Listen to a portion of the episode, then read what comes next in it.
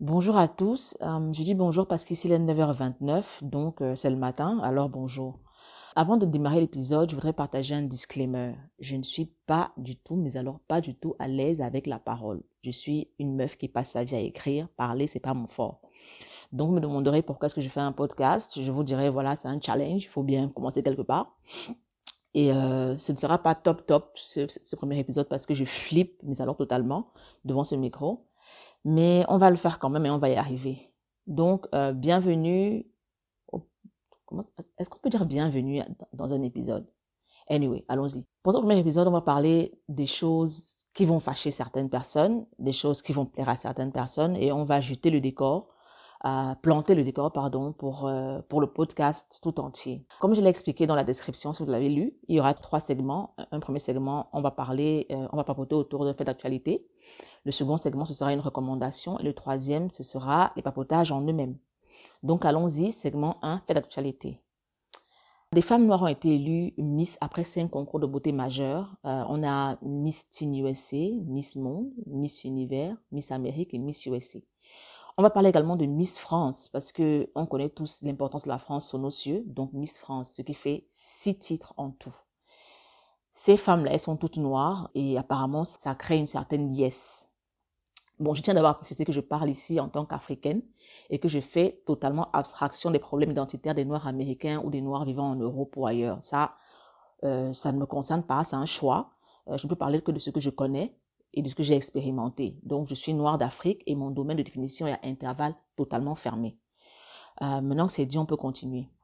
On ne se rend pas compte, mais ces concours de Miss sont une belle illustration du piège dans lequel le noir se trouve en réalité. Si la Miss est blanche, le noir se plaint de ne pas être reconnu par le blanc. Si la Miss est noire, le noir exalte, mais en réalité, il est juste heureux d'être reconnu par des blancs selon une évaluation aux critères de blanc.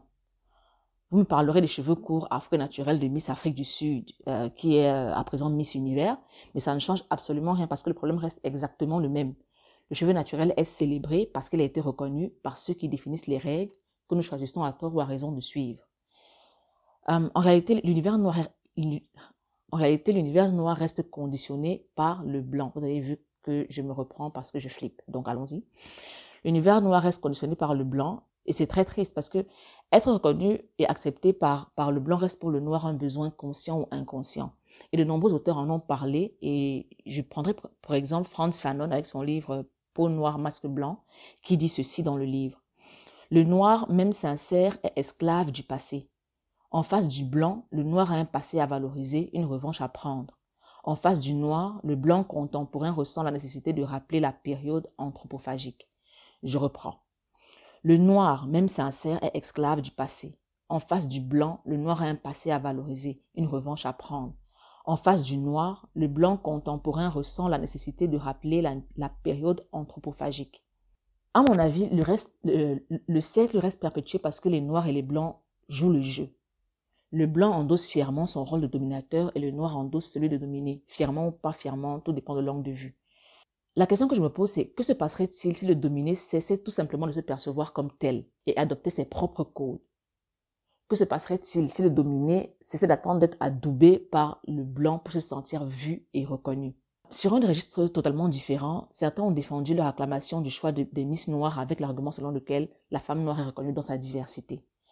Honnêtement, c'est sans de nous mentir avec une miss noire, une miss blanche, une miss rouge, une miss verte, comme vous voulez, ça ne change absolument rien à la condition de la femme africaine. Et oui, je reprends bien, je parle ici de la femme africaine. J'ai récemment eu un bébé et j'ai été vraiment choquée d'apprendre que ma présence n'était pas du tout nécessaire pour qu'on lui fasse son acte de naissance. Le père a bien posé la question, est-ce que la maman de l'enfant a besoin de, de se présenter? La réponse a été non, vous êtes là, c'est l'essentiel. Ce qui signifie en gros que tout le monde s'en fout, quoi. C'est-à-dire que j'ai porté cette enfance, je l'ai accouché, mais je, ma présence, mon, mon absence, tout le monde s'en tape. Euh, mon statut ne compte pas. Je savais déjà que pour, pour, pour voyager avec un enfant, du moins pour le sortir d'un pays, il faut une, un document légal, certifié, qui prouve que le père a donné son autorisation. Ça, je le savais, mais honnêtement, vu que ça ne me concernait pas directement, je n'avais pas mesuré la portée de la chose. Mais en gros, je ne peux pas décider toute seule des mouvements de mon enfant. J'ai besoin que son père me donne son autorisation. Donc, très sincèrement, Miss Blanche, Miss Verte, tout ça, les froufrous, les cheveux naturels, c'est bien joli et ça a son importance très certainement dans certaines sphères. Mais il ne faut pas en faire, je vais dire une généralité, il ne faut pas en faire le cœur du problème. Parce que si on parle vraiment de valoriser la fille et la femme africaine, commençons par la base, c'est-à-dire la qualité de leur vie au quotidien. Bon, on va pas trop se fâcher aujourd'hui, passons au second segment, la recommandation. Ça, ce sera un petit peu plus sympa. Pour ce podcast, la première recommandation, c'est un réseau social. J'en ai parlé sur Instagram la dernière fois et beaucoup de gens m'ont posé des, questions dessus. Donc, on va, on va essayer de espacher un peu, comme on dirait en anglais. Euh, oui, j'aurai des mots en anglais parfois parce que je réfléchis en anglais. Du coup, c'est parfois un peu difficile. Bear with me.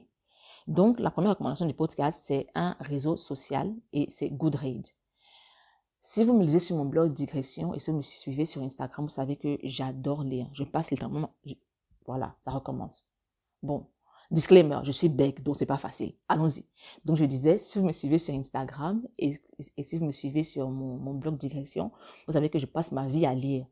Mais euh, après réflexion, j'ai l'impression de ne pas le faire de façon smart parce que je ne traque pas mes lectures. Du coup, je ne sais pas si elles me sont aussi bénéfiques qu'elles devraient l'être. Donc, j'ai créé un compte sur Goodread, réseau social des passionnés de lecture. Goodread permet de traquer ces lectures et pour ça, je suis très certaine que pour la première fois de ma vie, je pourrais euh, suivre une liste de lecture. Pourquoi je le dis? Parce que Goodread m'en donne les moyens.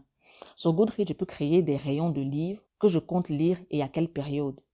Par exemple, euh, sur mon compte Goodread, j'ai un rayon appelé First Quarter 2020 qui porte tous les livres que je compte lire durant le premier trimestre 2020. Sur Goodreads, je peux également créer des, rayons de livres, déjà, du moins un rayon, parce qu'il n'y aura pas des rayons, on va dire un rayon de livres que j'ai déjà lu, ce qui me permet de traquer le, contenu déjà consommé, histoire d'assurer un équilibre.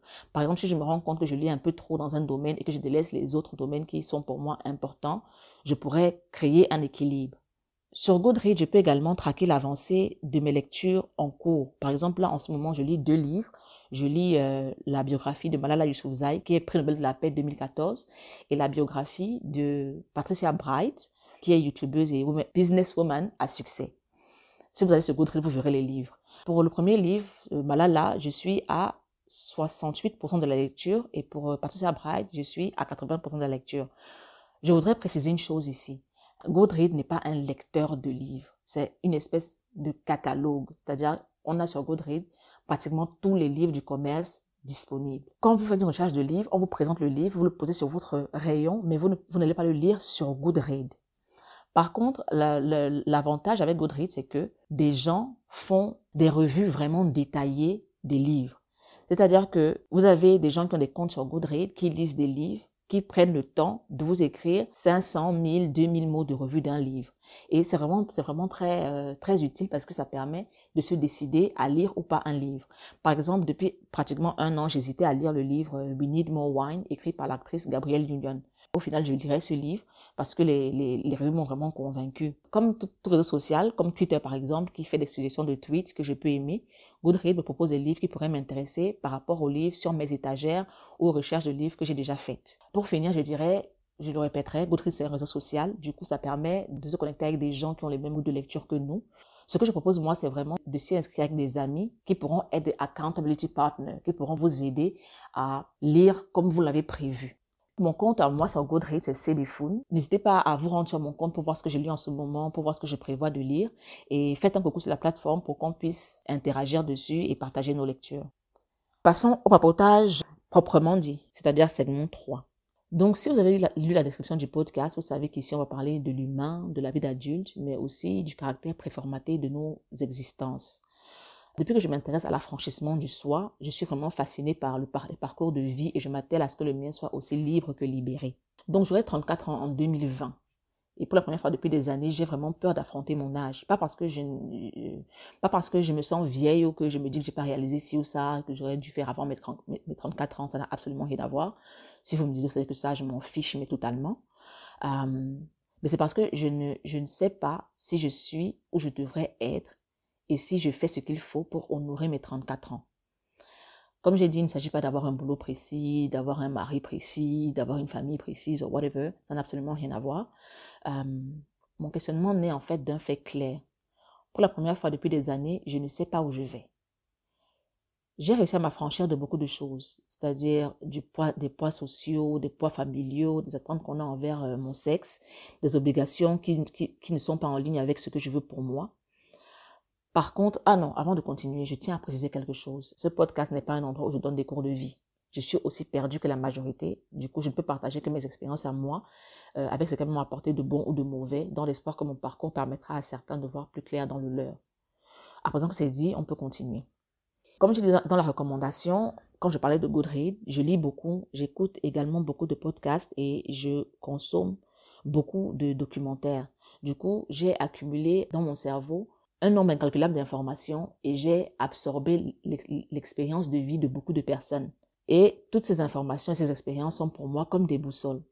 Sauf qu'après évaluation, je me suis rendu compte d'une chose tragique, c'est que je sais exactement ce que je ne dois pas faire pour ne pas avoir une vie misérable, mais je ne sais pas ce que je dois faire. C'est un peu difficile à expliquer, j'essaierai quand même. Les informations accumulées dans le domaine professionnel, par exemple, me disent clairement ce que je ne dois pas faire. Considérer mon travail comme un boulet, par exemple, je ne dois pas le faire. Me lancer dans une activité mal payée euh, où je ne m'épanouirai pas, je ne dois pas le faire. Avoir peur lorsque je négocie mon salaire, je ne dois pas le faire. La plus grande leçon jusqu'ici est que je ne dois jamais me considérer comme arrivé. Jamais, jamais. Il y a toujours à apprendre, toujours mieux à créer, toujours mieux à peaufiner. Pour ce qui est de la vie privée, je sais aujourd'hui qu'étant une personne à tendance dépressive, je dois éviter de me mettre dans des conditions qui peuvent déclencher des crises. Je ne dois pas me laisser marcher sur les pieds, par exemple. Je ne dois pas laisser d'autres personnes avoir la priorité dans ma propre vie. Je ne dois pas laisser ma, vie privée être secondaire euh, au profit de ma vie professionnelle, comme ça a été le cas pendant des années.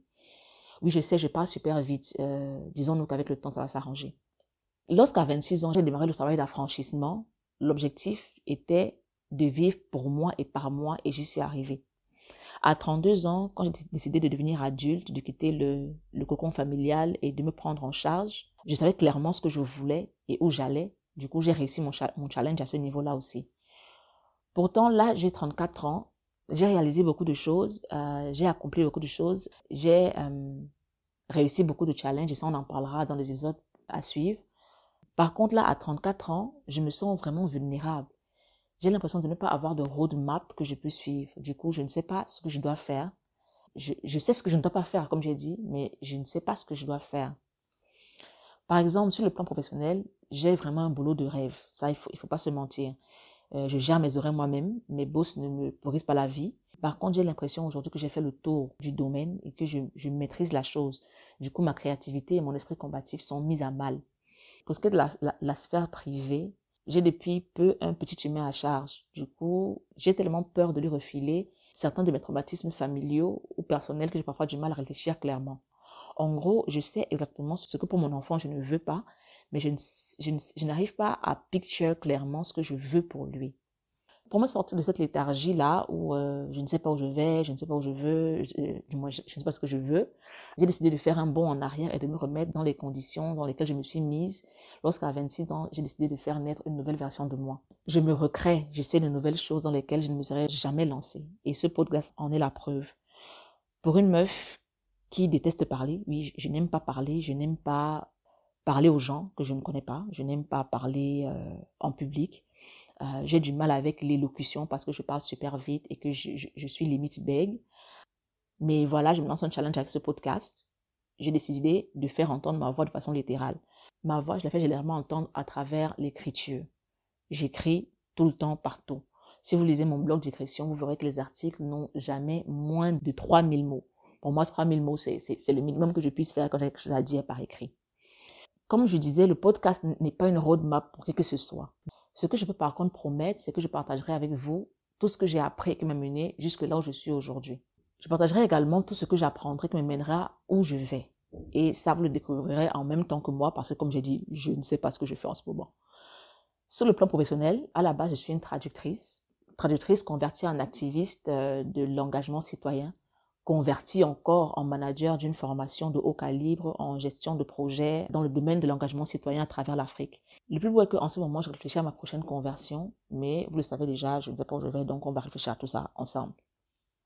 Sur le plan privé, je suis une personne qui ne voulait pas d'enfants, reconvertie en compagne et mère. Je n'aime pas ce mot, mais c'est le seul qui existe. Euh, généralement, je dis que j'ai un petit chemin à charge, comme je l'ai dit au départ. Je suis en terre totalement inconnue, je découvre, je tombe, je me relève. Surtout et par-dessus tout, j'apprends. Et cet apprentissage, je suis prête à le partager. Je suis également une ex-dépensière reconvertie en minimaliste, fièrement près de ses sous. Oui, là, je m'a rendu chiche. Ça aussi, on va en parler. J'apprends partout et tout le temps, qu'il s'agisse de lecture ou de simple observation. J'apprends également côté de personnes que j'inviterai ici de temps à autre afin qu'elles papotent avec nous sur leur parcours de vie et leur réalisation. Je veux qu'on parle ici de tout. Je veux qu'on parle travail parce que je suis obsédée du travail. Je veux qu'on parle parentalité parce que, pour moi c'est tout nouveau. Je veux qu'on parle amitié. Je veux qu'on parle amour. Je veux qu'on parle famille. Je veux qu'on parle de tout ce qui constitue la vie d'adulte, qu'on soit perdu, qu'on se cherche ou qu'on soit déjà trouvé. Vous me demanderez en quoi tout ceci est différent de mon blog digression où j'aborde déjà tous ces sujets. Je vous dirai tout simplement de vous abonner au podcast, de rester dans le coin et de découvrir au fil des épisodes ce que j'ai à vous proposer. Je vous donne donc rendez-vous dans 15 jours, ou plutôt qui sait, pour l'épisode 2 du podcast. Les épisodes seront publiés un mercredi sur deux. Si vous me lisez et qu'il y a des sujets précis que vous souhaitez que j'aborde sur ce podcast, n'hésitez pas à m'écrire à c.papote.podcast.gmail.com ou aller tout simplement sur le site du podcast qui est lespapotages de c.com et laisser un commentaire sur l'article qui accompagne cet épisode. Je vous répondrai. Donc euh, voilà, c'est tout pour aujourd'hui. Euh, je ne serai pas plus longue. Bye people.